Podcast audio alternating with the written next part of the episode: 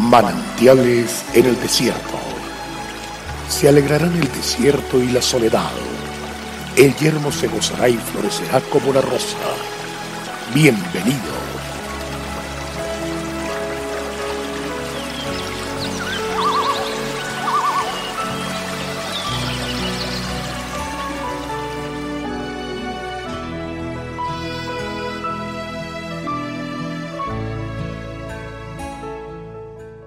Dijo también Dios a Abraham, a Sara tu mujer, no la llamarás Saraí, mas Sara será su nombre, y la bendeciré, y también te daré de ella hijo.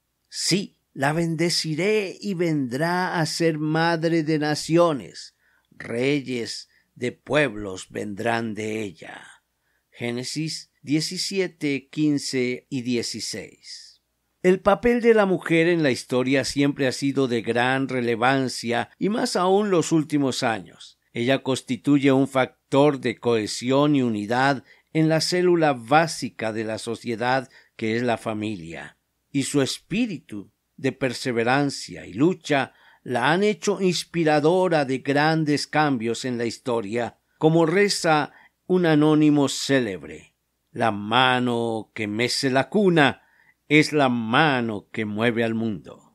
Pero no es el mundo el que está reconociendo a la mujer, sino Dios. Desde la creación Él le atribuyó la dignidad de hechura suya, a imagen y semejanza de Él. Confió plenamente en las facultades y habilidades que Él mismo le dio cuando junto al varón la bendijo y le ordenó crecer, fructificar, multiplicarse y administrar el mundo con excelencia.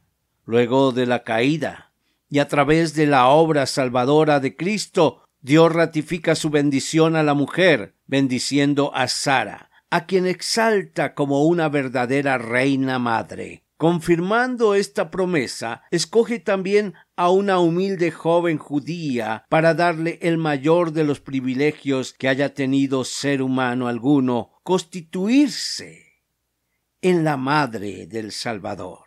Además, durante su ministerio, el Señor Jesús combatió permanentemente la dureza del hombre para entender el valor y la dignidad de la mujer defendiendo incansablemente sus vidas, sanó a las que estaban enfermas y mostró una profunda compasión que lo llevó a comprometerse con todas ellas, llevándoles consuelo y esperanza y proveyendo una respuesta efectiva a cada una de sus necesidades. Este fue el caso de una humilde viuda en una pequeña aldea de Israel.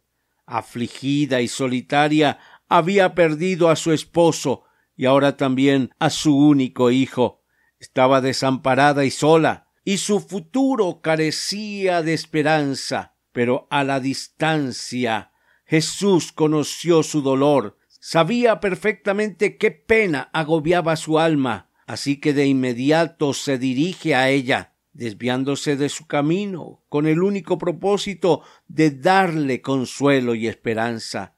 Él le llevaría la respuesta que tanto necesitaba. Los acompañantes al funeral sentían lástima por la viuda. Jesús tuvo compasión de ella. Por eso hizo algo más que llorar a su lado. Le devolvió la esperanza. Su amor dio lugar a un milagro, el milagro de la vida. Su Hijo resucitó. Jesús también tiene poder para dar esperanza cuando todo se ha perdido. Solo Él puede reiterarnos con su amor que en medio de nosotros hay una bendición llamada mujer. Vamos para adelante. Mujeres en acción son una bendición. Dios les bendiga.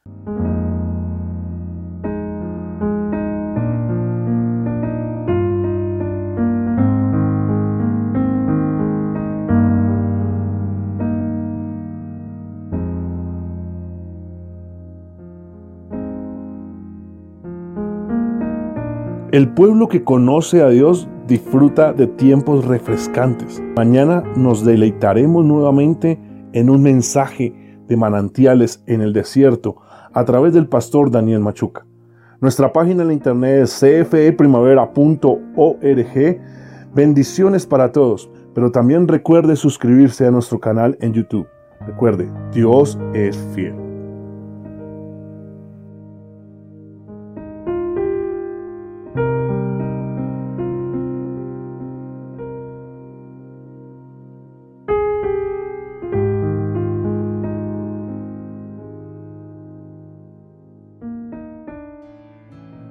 Hasta aquí, manantiales en el desierto. Será muy grato estar con ustedes mañana en una nueva entrega de Manantiales en el desierto.